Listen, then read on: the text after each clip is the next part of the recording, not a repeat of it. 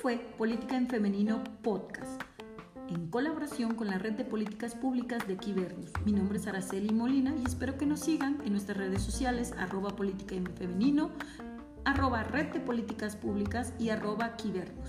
Hasta la próxima.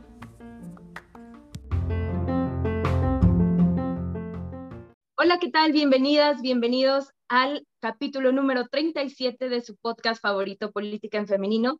Felices de estar aquí en colaboración con la red Quibernus de Políticas Públicas y felices también de saludar a mi querida Anabel, a Nora, a Ara y por supuesto nuestra gran invitada de hoy, a Betsy Pinzón. Eh, qué gusto, qué gusto estar aquí con puras mujeres chingonas, con puras mujeres fregonas. Un saludo para quienes nos están escuchando. Bonita mañana, bonita tarde, bonita noche.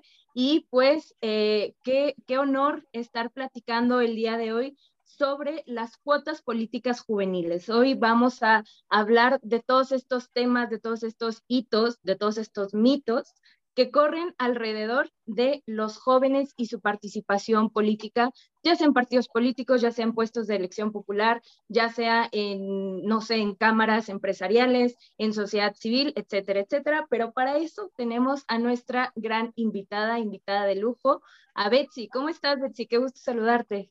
Bienvenida. Hola, hola, hola. Qué gusto saludarla, de verdad. Muchísimas gracias por la invitación a Política en Femenino. Qué gusto compartir este espacio con mujeres tan talentosas y creo que va a ser un gran tema. Eh, les comento, mi nombre es Bexy Pinzón, eh, soy de Colima, eh, participo en Quibernus y yo tengo un cargo como secretaria general de un partido político aquí en el estado a nivel estatal. Entonces eso me permitió vivir este proceso electoral del 2020-2021 con un tema que es este, cuota de jóvenes. Eh, la verdad creo que es un tema bastante interesante porque así como las mujeres hemos buscado espacios de participación, otro segmento importante de la población son los jóvenes. Eh, las juventudes en México representan el 30% de la población en, nuestro país. Estamos hablando de cerca de 38 millones. Entonces, creo que es importante escuchar, eh, escucharles, y sobre todo que accedan a estos espacios de participación para que puedan representar correctamente eh, pues a su población. Esta cuota de jóvenes, al igual que la cuota de mujeres, son acciones afirmativas. Recordemos que estas acciones afirmativas o positivas o medidas este, eh, contra o discriminación positiva son medidas de carácter temporal. Solamente buscan de alguna manera hacer una corrección o una especie de compensación eh, encaminadas a buscar eh, la igualdad como tal de grupos que hasta cierto punto han sido marginados de, de, cierta toma de decisiones o de ciertos espacios. Entonces, como en este sentido, les comento que aquí en Colima, en el pasado proceso electoral, se hizo una modificación a toda la legislación electoral en la cual desde la constitución política del Estado de Colima se puso que, que los partidos políticos deberían de postular a jóvenes, se hizo la modificación en el código electoral y también se emitieron acuerdos para su participación este, en los cargos de elección popular. Esto trajo muchos beneficios.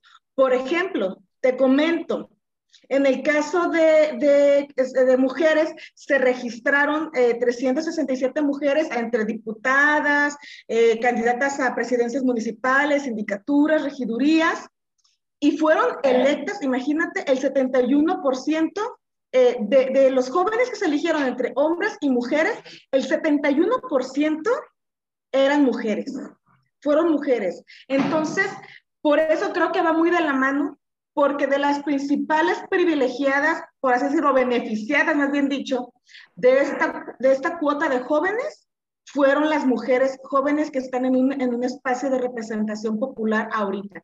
Eh, Colima tiene únicamente 25 diputados y diputadas, este, 16 por, por representación, eh, por mayoría relativa y 9 por representación proporcional. Entonces, de esas, tres son mujeres jóvenes y en los eh, ayuntamientos, de los 10 ayuntamientos que tenemos, uno es de una mujer joven menor de 30 años. Entonces, desde mi perspectiva, creo que el tema de la cuota de, de, jóvenes sí dio frutos, principalmente para las mujeres, que les abrió esa puerta porque una de las mm, motivaciones que se hizo para impulsar el tema de cuota de jóvenes es que se, se basa en el principio de que si de manera natural no se logra la inclusión de, este, de un grupo de población, entonces la autoridad tiene que generar los mecanismos que puedan garantizar ese, ese acceso o esa participación.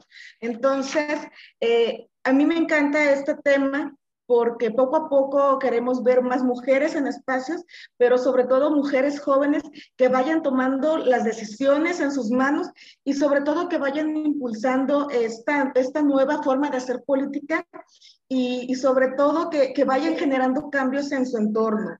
Eh, a mí me parece muy enriquecedor el tema. Eh, no sé qué opinen ustedes. Eh, entiendo que puede haber una parte crítica que dice, bueno, pues los ahí está el mecanismo, pero pues siempre son las hijas de o este, se, se puede dar el tema de, de que se utilicen en, en, mal, pero yo siempre he dicho, el mecanismo es el correcto.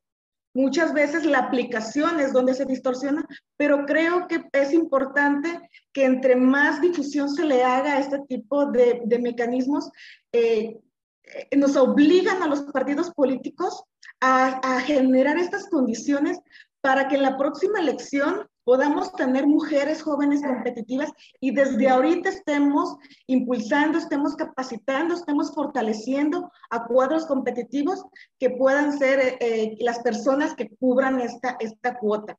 La lógica de la representación de por qué fueron más, más las mujeres jóvenes quienes se promovieron en las candidaturas, pues creo que, que se deriva de que cubrieron dos cuotas, que es la cuota tanto de mujeres como la cuota de de jóvenes, pero al final de cuentas creo que ahí está el espacio, la ventanita que se le abre a las mujeres este, jóvenes y creo que deben aprovecharlas y nosotras como mujeres que ya no damos la cuota, creo que también es nuestra misión eh, impulsarlas y fortalecerlas. No sé qué opinen compañeras, qué les parece este, este tema, este, les digo, en Colima se, se inició en el pasado proceso electoral y por los resultados que logró y sobre todo porque son medidas de progresividad, yo creo que en el siguiente proceso electoral las vamos a seguir viendo. Bueno, hola a todos, a todas que nos estén escuchando en otro capítulo de Política en Femenino. En esta cuarta ¿cómo han pasado los años? Las vueltas que dio la vida y nuestra creciendo, no, es cierto. Este, regresando al tema, eh, me da mucho gusto estar aquí en un tema tan, tan, tan importante como es el tema de las cuotas juveniles. Yo eh, soy Nora Escamilla, soy diputada local, soy diputada local reelecta, es mi segunda legislatura, soy coordinadora este, legislativa del Partido del Trabajo, la única mujer en la Junta de Gobierno en el Congreso del Estado de Puebla. Eh, he sido dos veces presidenta de la mesa directiva, he sido presidenta, la única mujer en la historia de Puebla en presidir la Junta de Gobierno y Coordinación Política y presidí el Congreso del Estado Fui la primera mujer en presidirlo con menos de 30 años, además. No nada más la, primera mujer, sino la persona más joven. ¿A qué voy? A que la realidad es que sigue siendo muy complicado el tema de la juventud. Yo quisiera, y no lo hago con un tema de debate, sino de, diferencia de opiniones, mi querida eh, Betsy, porque yo no creo que las mujeres seamos privilegiadas por ser jóvenes y porque tenemos más privilegio porque accedemos más. Creo que somos un grupo mucho más vulnerable que los hombres jóvenes y por ello es que las acciones afirmativas nos toman el doble en cuenta. No creo que la realidad, quienes lo hemos vivido, yo les digo, tengo 30 años hoy por hoy, mi segunda legislatura. Eh, pero bueno, entré a la primera de 26 años y claro que viví un proceso de adaptación complicado porque no nada más es el momento de que eres joven y puedes participar, es ganar y después tener el, respeto de tus pares para entender que no, no, no es que tengas dos eh, cosas negativas, porque pareciera que entonces en ese momento eran dos cosas las que tenía yo negativas, ser mujer y ser joven. Era como una combinación no muy bien vista. En este caso tuve que remar contra corriente el doble. Entonces, más allá de un espacio más allá de un privilegio, yo lo llamaría, eh, pues estamos teniendo, estamos en un momento en el que están buscando cómo compensar la vulnerabilidad y eh, la discriminación de la que hemos sido víctima, porque las cosas por su nombre. Hemos sido discriminados por ser jóvenes, hemos sido discriminados por ser mujeres. Entonces, creo que eso es un, eso, eso, eso más que privilegio es esta como eh, poner eh, o querer nivelar la balanza dándonos o abriendo esas oportunidades. Segundo, creo que es muy importante que podamos eh, también poder tener estos tabuladores de quiénes son jóvenes, porque lo malo es que entonces vamos viendo que el estado vecino tiene al joven menor de 35 años y que el estado de eh, Ajunto de 32 y que Colima de 30 y que Puebla de 30. ¿Quiénes somos los jóvenes que estamos y cómo estos jóvenes... me fui, pero ya regresé. Aquí estoy. ¿Quiénes somos estos jóvenes, estas mujeres jóvenes que estamos marcando la agenda? Porque además pareciera ser, y eso lo platicamos en una, una charla reciente, que cuando hacían este, esta evaluación a nivel mundial sobre el papel que tienen los jóvenes en la vida pública de los diferentes países y de las economías, entonces se tenían que ir a que únicamente el 6.2 de los espacios de toma de decisiones son ocupados por jóvenes. 6.2. ¿Qué fue lo que hizo este estudio el Banco Mundial? Decir, bueno, la juventud se puede entender hasta los 40 años. ¿Por qué? Porque realmente lo que están haciendo es ganar una brecha para decir 6.2 hasta los 30, pero si nos vamos a los 40, ya son el 16%, entonces no está tan mal la juventud. Entonces no podemos nada más aventar el número más lejos para que parezca para taparle el ojo al macho. Creo que eso es algo que tenemos también que tener. Y por último, no basta como con mujeres el tema de las cuotas. Vas, tenemos que fomentar los cuadros, tenemos que abrir más espacios, porque si no, los jóvenes que participamos somos los mismos. Porque si no, los jóvenes son los hijos de quienes ya venían haciendo política. Porque si no, los jóvenes son las o los eh, parejas sentimentales de quienes ya estamos haciendo política. No, debemos abrir los espacios verdaderamente para jóvenes que están haciendo formación política, que son líderes naturales, que están haciendo chamba universitaria, porque la universidad es una gran, gran cuna de liderazgos. Esa es la obligación, que los partidos políticos reconozcan a sus jóvenes y le abran esos espacios. No que nos ocupemos a los jóvenes, y hablo por todos, por mí me incluyo, no que ocupemos a los chavos nada más para hacer campaña y pegar pendones. No, hay que ocupar y hay que darles los espacios para que ellos vayan fortaleciendo sus habilidades. creo que hay un camino extensísimo por avanzar, pero sí tengo que ser muy puntual en que desde mi perspectiva y en mi propia, en mi propia vivencia, ser joven y ser mujer pareciera ser una mala combinación para la vida pública hoy por hoy en nuestro país y igual en el 18 cuando entré a ser diputada, porque no por, porque tenía compañeros que también tenían 27, tenía otros presidentes municipales que tenían 28 y ellos siempre fueron los presidentes, el diputado. Yo seguía siendo la niña, mi hijita, Norita. Entonces, sí es muy diferente y aunque los jóvenes seguimos, somos, eh, somos un grupo vulnerable, somos un segmento discriminado en la toma de decisiones, las mujeres jóvenes creo que todavía tenemos una plus aparte y por eso es que las cuotas nos dan mayor ventaja, entre comillas, a nosotras, no por privilegiadas, sino por discriminadas en doble, en ida y vuelta. Claro, yo, coincido contigo. Tú lo has dicho, eh, el tema de interseccionalidad, o sea, el tema de ser mujer y todavía eres joven. Por eso yo, yo de alguna manera creo que es un buen inicio, no es suficiente, coincido, pero es un buen comienzo. ¿Por qué? Porque recordar, hay que recordar que generalmente a las mujeres y a los jóvenes se les ponía como suplentes. Entonces ahora ya, ya, hay la obligación de que tiene que ser propietario y suplente y eso nos obliga a los partidos políticos a, preocuparnos y ocuparnos de fortalecer este tipo de cuadros, porque realmente para muchos partidos políticos eh, estos lineamientos que sacó el Instituto Electoral del Estado de Colima, pues prácticamente no los teníamos considerados.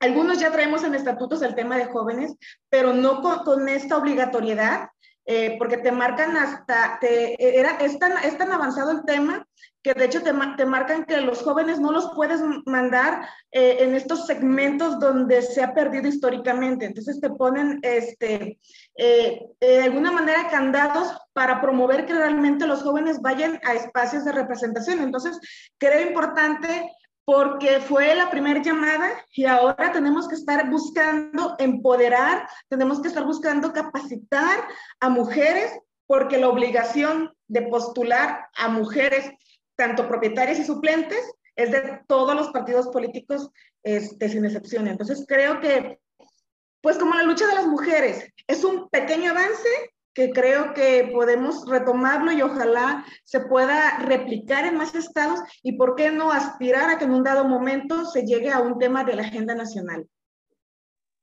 Claro, totalmente. Y creo que es parte también de apostarle al cambio, ¿no? De, de, generación, al cambio generacional que tanto se ha hablado y que tanto miedo le han tenido las instituciones, llámense partidos políticos, llámese incluso el mismo aparato gubernamental, llámense las organizaciones de la sociedad civil, porque siempre pensamos en jóvenes en la política, ¿no? Y, y me parece que Betsy lo dijo, y que son los que están este, colgando los carteles, sonando los tambores y demás. Y no, totalmente falso sea, creo que hay perfiles jóvenes, tanto mujeres como hombres, que valen la pena integrar ya a la vida política de nuestro país, a la vida democrática de nuestro país, con una voz, con un voto, con un liderazgo transformacional, ¿no? Con esta capacidad de influir positivamente en el entorno, con esta actitud que motiva a mover grupos, con, esta, con estas ganas que, que se dice que los jóvenes traemos, porque sí la traemos, estas ganas de, de revolucionar las cosas, de cambiarlas desde las bases, desde las estructuras,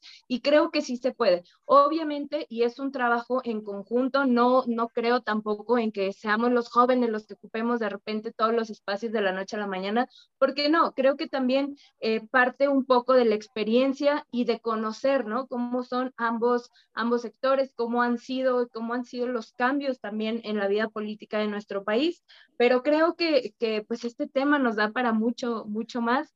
Eh, querida Anabel. Ay, muchas gracias, Vero. yo he escuchado a todos muy atentos porque de alguna manera siempre como que se refleja uno, ¿no?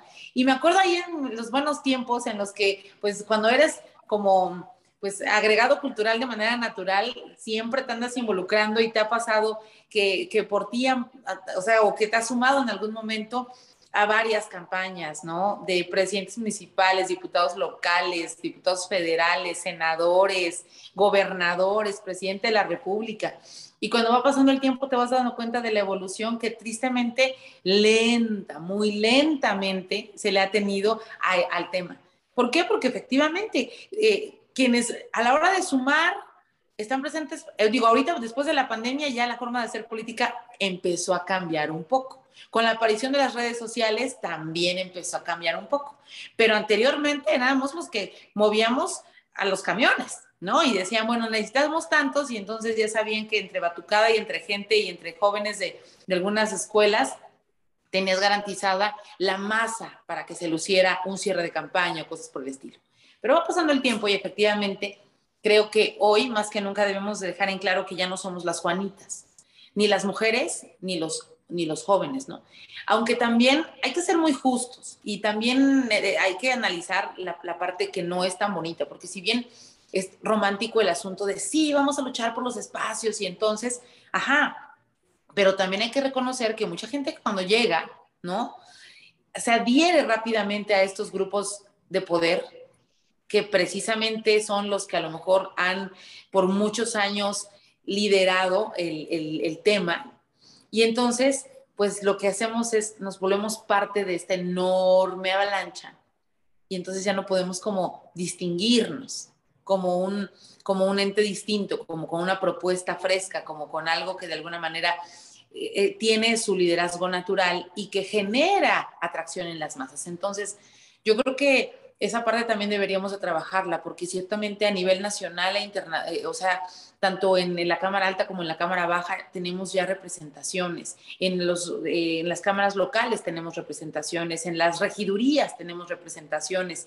Hoy ya de alguna manera a veces, aunque algunas personas no quieran, saben que le tienen que dar un espacio a alguien más.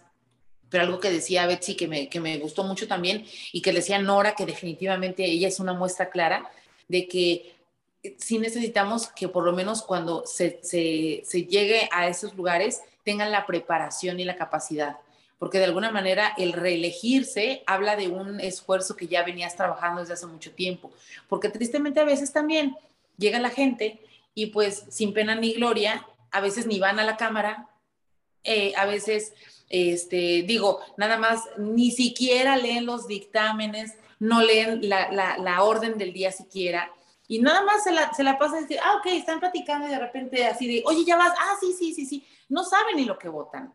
O sea, entonces ese es un espacio perdido para quienes no ejercen de una manera responsable esa posición y que tristemente pues se pasan a traer entre los pies a todos los que a lo mejor están enfilados con una preparación, con una capacidad y con muchas cosas que, de alguna manera, mediante la meritocracia, podrían estar ahí.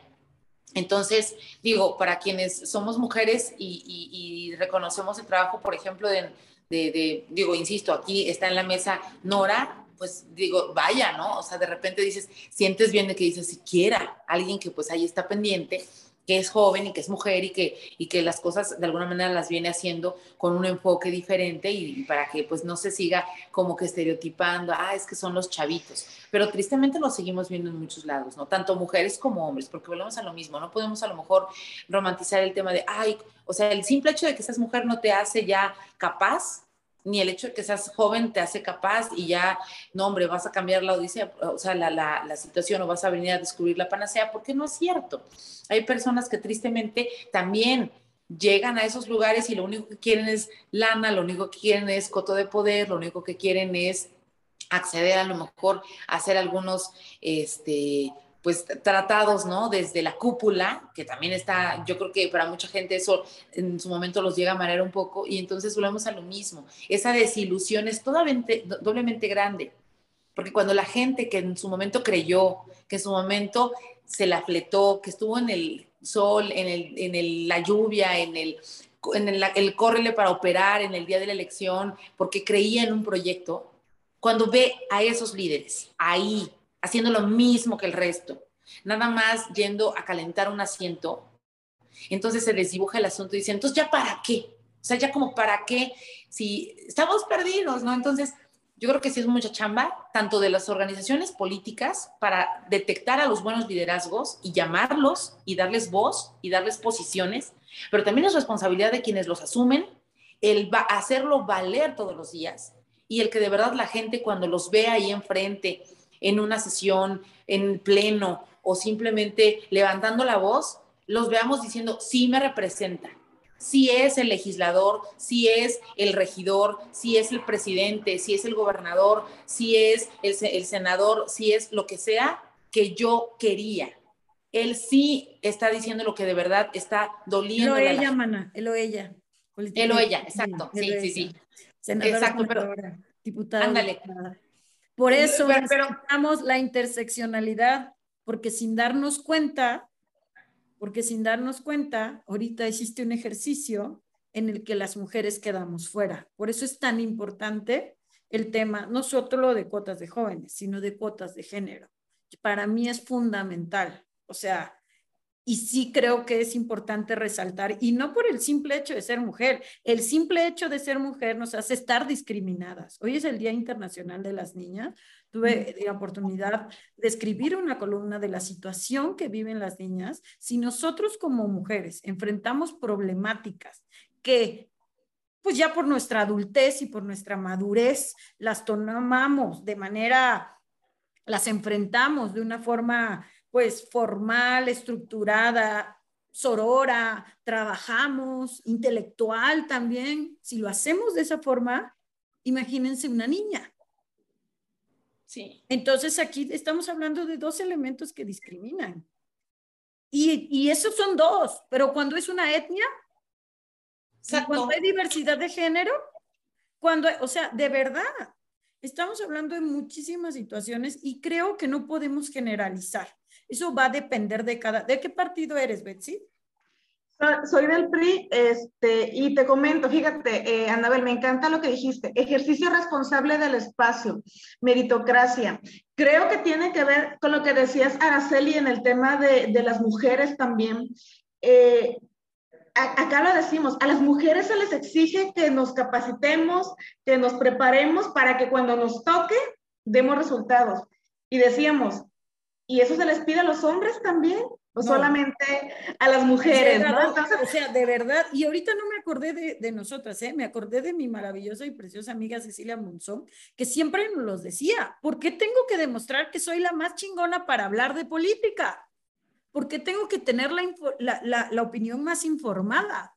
¿Por qué nunca fui candidata? Que ella fue, tuvo muchísima discriminación en el PRI, y fue candidata por el Partido Verde Ecologista precisamente porque nunca se le tomó en cuenta, porque los jóvenes en el Partido Verde Ecologista representan ciertos valores que representa el partido. Y entonces ahí, por eso yo creo que cada partido tiene una imagen diferente en cuanto a los jóvenes. Este tema de la porra, de la esquina, del semáforo, de la batucada, el primero que lo implementó fue el PRI. Y ahorita estamos en cuotas, estamos evolucionando. Bueno, qué bueno, pero esa es la verdad. Y el PAN, ni existen. Los jóvenes, hasta que me obliguen. Y esa es la verdad. Esa es que no podemos estar hablando de manera generalizada. Ay, si todos acá son iguales y les importan los jóvenes. Es una hipocresía. No es cierto que les importan los jóvenes. Aquí hay unas cúpulas de poder, hay unos temas de que siempre es una estructura de poder que así se ha venido desarrollando y obligadamente por las luchas de los movimientos feministas, de los propios jóvenes, de la apatía de los jóvenes también, porque eh, lo que más les preocupa es que no voten, porque representan ese 30% del que tú hablaste, si no es porque hay como queremos a los jóvenes. A Nora le ha costado sangre. Lo que pasa es que no lo dice acá, ¿no? Sus luchas son internas. Pero ha sido un ejercicio de muchísima solidaridad, de muchísimo apoyo, de consultoría política con muchas mujeres, con muchas personas, para que estos caminos se desarrollen. Yo he tenido eh, la oportunidad de asesorar candidatos muy, muy jóvenes, uno a diputado federal, por ejemplo, me acuerdo perfecto de él y lo quiero mucho, o la Frutas, porque se llama, le decíamos así el Frutas, es Daniel, y Dani tenía, tiene, bueno, tenía 22 años, ahorita de tener como 20, 25, 26, y este, y, y Dani, tipazo, listísimo, preparado, mucho mejor diputado federal de cualquiera de los que están. Pero ¿qué pasa? Es una broma. Así se los toman los partidos. Ya cubrí la cuota, ya. Pero no le voy a meter lana. Pero que se vaya la candidatura donde allá que nadie vota. Ahí, ya. Es lo mismo que viven las mujeres. O sea, realmente estamos viendo, aunque sea un avance chiquitito, pero es un avance en el cual tenemos que luchar y exigir, a ver, tómame en serio, deja de estar jugando con este tema. ¿Saben quién nos tomó en serio y por qué hacemos el podcast y por qué así estamos todas así chingonas? Porque nos tomó en serio Kibernus, quiso, hace 10 años a mí. Se le ocurrió decir, ¿sabes qué? Hay gente lista, joven y lista. Yo no era tan joven, ya estaba yo medio. Pero, pero yo he sido vieja desde que tengo 20 porque yo así elegí la vida, yo siempre fui vieja. Pero me refiero a que de verdad apostaron por capacitarnos. ¿Qué hicieron? Nos juntaron, nos hicieron trabajar en red y nos capacitaron. Si es que no es una fórmula secreta, lo mismo tienen que hacer los partidos, capacitarlos, hacerlos trabajar en red porque los jóvenes tienen que estar apoyando a otros jóvenes y así es como van a crecer. Si por eso crecían las batucadas, las esquinas, los semáforos, ir a subirse a los camiones, si es que el joven ya puede hacer eso, entonces ahora lo haces con una campaña y además tienes la ventaja de la brecha digital, la tendrían ganadas todas, las tendrían ganadas todas. Pero ¿por qué no sucede, Betsy? Porque es una broma, es mentira, he dicho. Sí, por eso insisto, una cosa es que existe el mecanismo como la cuota y por eso es importante que nos apropiemos de ellas. Así como tú lo, tú lo dijiste, ser sororales entre mujeres, creo que tenemos, no sé si decir solidarias con las mujeres jóvenes este, o también sororarias, en este sentido de, impulsarlas, de apoyarlas, de orientarlas para que esa pequeña ventanita que se abrió, las empujemos entre todas eh, la cuota acá es hasta los 30 años. Entonces, a mí se me hace muy interesante el tema de buscar a esas mujeres eh, que puedan eh, participar, que tengan esas ganas, ese entusiasmo y también apoyarlas, impulsarlas, empoderarlas. Como, de, como decía Reyes Heroles, este entreverar, entreverar generaciones jóvenes con adultos, acompañarlas, darles experiencia, darles esa experiencia porque así como muchas de ustedes, así como Nora, han pasado por muchas experiencias, tratar de ellas, de, arroparlas para que puedan llegar a esos espacios y sobre todo pues puedan cambiar las cosas estando en un espacio de representación. Creo que, es, que es importante. Claro, totalmente. Creo que, creo que quienes ya han llegado se están encargando justo de eso, de abrir estas brechas y de que poco a poco, paso a paso, logremos llegar a estos puestos de toma de decisiones. Yo soy muy eh, enfática en eso, en que los puestos de toma de decisiones deben estar en, a cargo de las mujeres, a cargo de las juventudes y a cargo de todos estos grupos en situaciones de vulnerabilidad que puedan estar bien representados. Muy bien. Oigan, este tema de verdad que a todos los que nos gusta la, la política ya nos emociona, pero desafortunadamente nos tenemos que ir. Y como dijera la, la frase, la que terminó el podcast de hoy. Damas y caballeros, muchísimas gracias, en verdad, nos encanta. Disfrutamos tanto hacerlo como seguramente ustedes escucharlo. Si somos parte de su mañana, de su caminata, de su ejercicio, de su momento de lectura, simplemente de su viaje, gracias por hacer de política en femenino ya algo muy suyo. Y bueno, pues queremos en verdad agradecer de manera muy particular a las formadoras de este espacio, mi querida Ara, Vero Chula, Betsy, Nora, a mi tocaya Anabel, que hoy no pudo estar, pero seguramente nos anda viendo y nos estará escuchando dentro de poquito. Y bueno, pues a todas las personas que siempre se suman de manera muy particular, gracias. ¿eh? Dije Ara, por obviamente fuiste la primera, mi Ara Chula. No, dije y bueno, y Ah, y bueno, pues yo soy Ana García Morales también. Queremos agradecerles a todos. Recuerden, no se pierdan nuestra siguiente emisión del podcast. Ya tenemos tercera temporada, entonces vamos muy bien y gracias a ustedes llegaremos a más personas. Compartan, denle me gusta y que sean más personas las que se involucren. Que tengan excelente tarde, noche, día o lo que sea. Nos vemos en la próxima. Bye.